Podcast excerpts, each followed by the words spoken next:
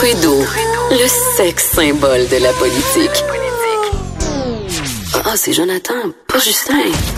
Trudeau, le midi. Cube Radio. Il y a un système qui va se bâtir euh, au niveau du Colorado et ce fameux système va traîner avec lui un influx euh, d'air chaud en provenance du Pacifique. Et ce fameux système, ben oui, se dirige droit vers le Québec. Alors de mardi à mercredi, on prévoit, on n'est plus capable. Ah.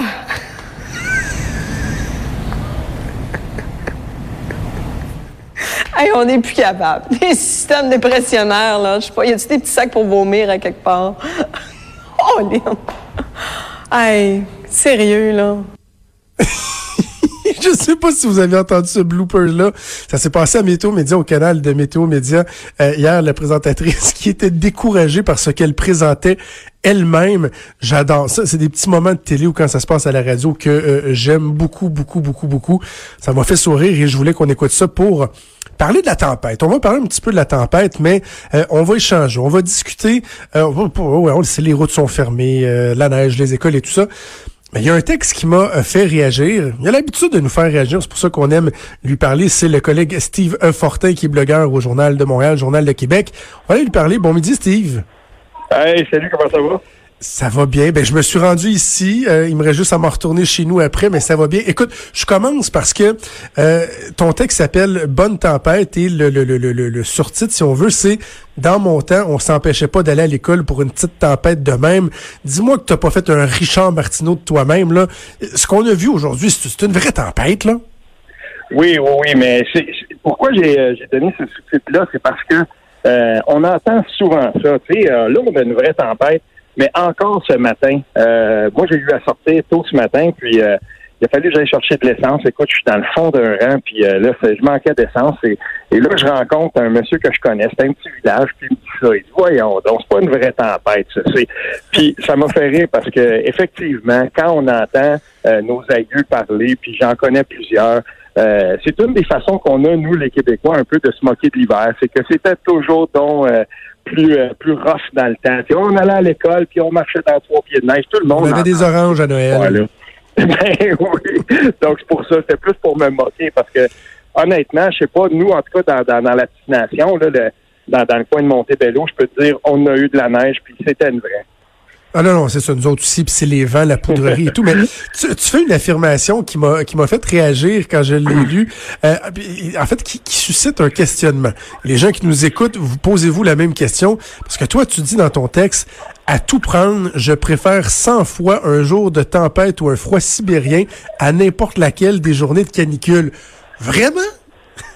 Ah oui, ah oui, tout à fait. Puis, euh, et le véritable questionnement que j'ai, moi, euh, cette semaine encore, j'ai vu une nouvelle qui, euh, bon, il y a un chercheur qui, qui publie quelque chose, c'est dans Ouranos, donc c'est, c'est crédible, où, euh, où il dit, ben, une des possibilités climatiques, c'est que dans 60 ans, le climat de Montréal s'approche de celui de Philadelphie. Puis là, tu te dis, tu regardes ça à long terme, moi, j'ai toujours été un gars d'hiver, je suis un passionné de l'hiver, puis bien franchement, là, des canicules comme on a eu, nous, dans notre région l'été passé, euh, ça devient suffocant de faire du vélo, ça devient suffocant de faire des... on a eu beaucoup de journées de canicule, puis il y en aura toujours de plus en plus.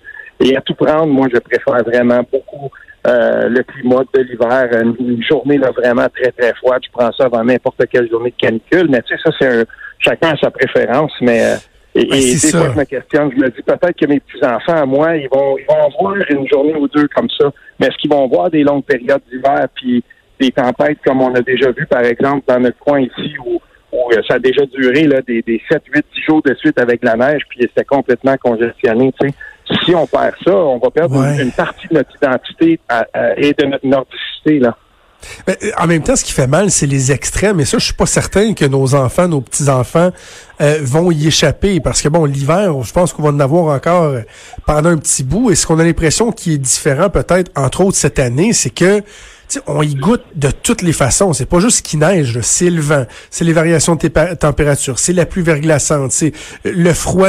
On a un peu de tout. Et ça, ça se peut qu'avec les changements climatiques, on en voit toujours plus, tout comme on va voir plus de de de de, de, pointes de, de, chaleur en été. Il y a ça qui est fatigué un peu. Ah oui, tout à fait. Dans le dans, dans le, coin où, euh, où moi j'habite, il y, a un, y a un nouveau phénomène, puis ça, on l'observe euh, sur le rang, c'est drôle parce que le rang que j'habite, là, c'est un drôle d'écosystème en soi. C'est 8 km de long. Puis sur ce rang-là, tu as deux acériculteurs, tu as deux vignobles, puis euh, tu as aussi des gens, tu as une grosse ferme laitière. Puis euh, pour Radio-Canada, à un moment donné, je allé les, tous les, ils avaient tous rassemblé ces gens-là.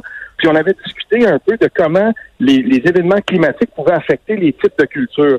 C'est drôle parce qu'un été chaud comme on a eu l'été passé dans notre coin, ben c'est sûr que les deux vignobles, les autres, sont super contents. Mais la sériculteur, qui est le voisin, lui, lui, il se dit, ben voyons, c'est pas très bon pour les sucres, pour les érables et tout ça.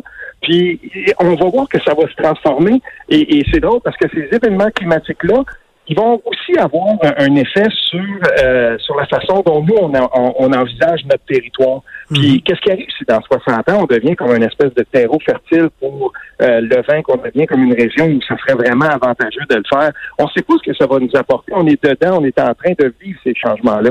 Et de ce côté-là, moi j'ai trouvé ça intéressant de rassembler ces gens-là. Ça nous faisait nous poser la question comment les, euh, les, les, si on veut, les variations climatiques vont influencer aussi la façon dont on occupe le territoire? Pas sûr que la sériculture, moi, euh, je me lancerais là-dedans. Là, tu sais, c'est peut-être pas la, la, meilleure des, des, des, le meilleur des investissements en ce moment que tu sais, je vais faire du sirop d'érable dans notre coin en tout cas. Steve, revenons à notre relation euh, au Québec avec l'hiver. Tu cites un documentaire que j'ai pas eu l'occasion de voir, mais ça, tu me donnes le goût.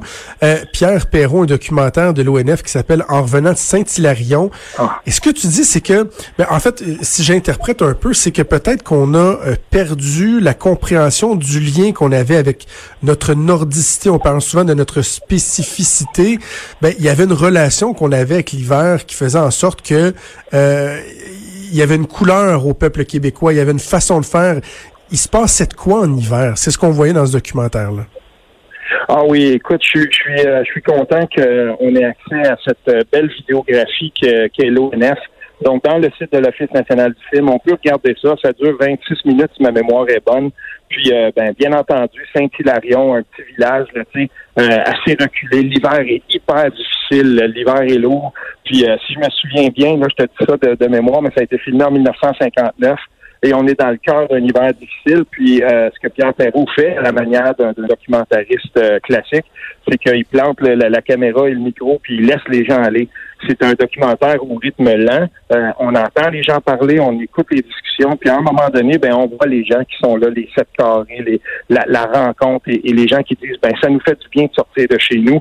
Parce que l'hiver dans des villages comme ça, quand euh, les gens vivaient du bois, de la, je veux dire, c'était des agriculteurs et tout ça, euh, l'hiver c'était aussi un moment où on était un peu cloisonné et, et l'hiver forçait à un décloisonnement d'une certaine ben façon parce que là les gens ils se rassemblaient, ils chantaient euh, il y avait l'Église aussi, bien entendu, qui était un, portail, si on veut, de, de, de rassemblement. Mais euh, c'est ce qu'on voit là. On voit vraiment le, style de vie avec les images, de, les images de l'époque. Puis euh, j'ai mis l'hyperlien là dans le blog pour qu'on puisse vraiment euh, cliquer dessus, aller là-dessus, puis même juste le regarder un petit peu. Vous allez voir juste les images d'époque, voir comment les maisons étaient faites, l'intérieur des maisons, comment on se tassait. Puis on, prend pour acquis toute la technologie qu'on avait, mais moi, ce dépouillement-là dans les maisons, ça m'a beaucoup frappé aussi. Mais ce Québec-là, est-ce qu'il est disparu? La façon qu'on avait de euh, de se rassembler. Puis tu sais, moi j'ai 37 ans, je me souviens quand j'étais jeune, euh, entre autres dans la famille de ma, de, ma mère, il y avait des gros rassemblements familiales comme ça, on appelait ça le party des Bourbonnais. On dirait qu'on l'a perdu, ça, c'est-tu carrément disparu? Ah, j'en doute. Euh, peut-être qu'on le fait différemment. Euh, j'ai l'impression que les Québécois sont restés très grégaires. On aime ça. Euh, j'ai plein d'amis, moi, qui font, nous, on fait ça aussi, mais tu sais, qui font des soupers, qui aiment ça se rassembler, qui aiment ça partager. C'est vrai que les familles sont moins grosses. Puis euh, étant, on a à peu près le même âge, je suis un petit peu plus vieux que toi, Jonathan, mais dans mon bout à Victo, la famille des Giroirs, c'était une grosse famille. Tu sais, on louait une grosse salle à l'Arena à Victoriaville, puis on remplissait ça. C'est peut-être que ces fêtes-là, on les voit moins parce que les familles sont moins grandes, mais les Québécois sont restés fondamentalement grégaires, ils aiment se rassembler. Et ce côté-là, je crois qu'il est, qu'il est demeuré. Et je te dirais aussi que des institutions comme le Festival Mémoire et Racines à Saint-Charles-Borromée, euh, le village euh, voisin de Joliette, là, des festivals comme celui-là tendent à vouloir garder euh, notre tradition, la mémoire vivante. Puis, euh, à tous les étés, moi, j'aime ça parce que tu as le folklore ici, tu as les musiciens qui se, qui se rencontrent. On accueille le folklore, on le métisse avec le folklore et, la musique du monde d'ailleurs. Et des événements comme ça, ben, il y a tout un circuit de, d'art traditionnel au Québec qui garde ça euh, vivant. Puis j'ai l'impression que fondamentalement, là, les Québécois sont quand même restés euh, des, des, gens qui aimaient se rassembler, qui aimaient être, euh, qui aimaient être avec les autres. Et l'hiver force à ça, l'hiver nous pousse encore à ça. Célébrons l'hiver. J'invite les gens à lire ton texte Bonne tempête ah sur le site Journal de Québec, Journal de Montréal. Steve, toujours un plaisir de te parler. Merci beaucoup, Jonathan. Bonne journée. Merci Steve Fortin qu'on peut lire donc sur le site Journal de Montréal, Journal de Québec. C'est déjà tout. Je vais commencer à les pelleter. Je vais faire attention pour pas me faire un lumbago et je vous laisse au bon soin d'Antoine Robitaille et de tous ses collègues avec La Haut sur la colline. Et nous, on se reparle demain midi. Bye!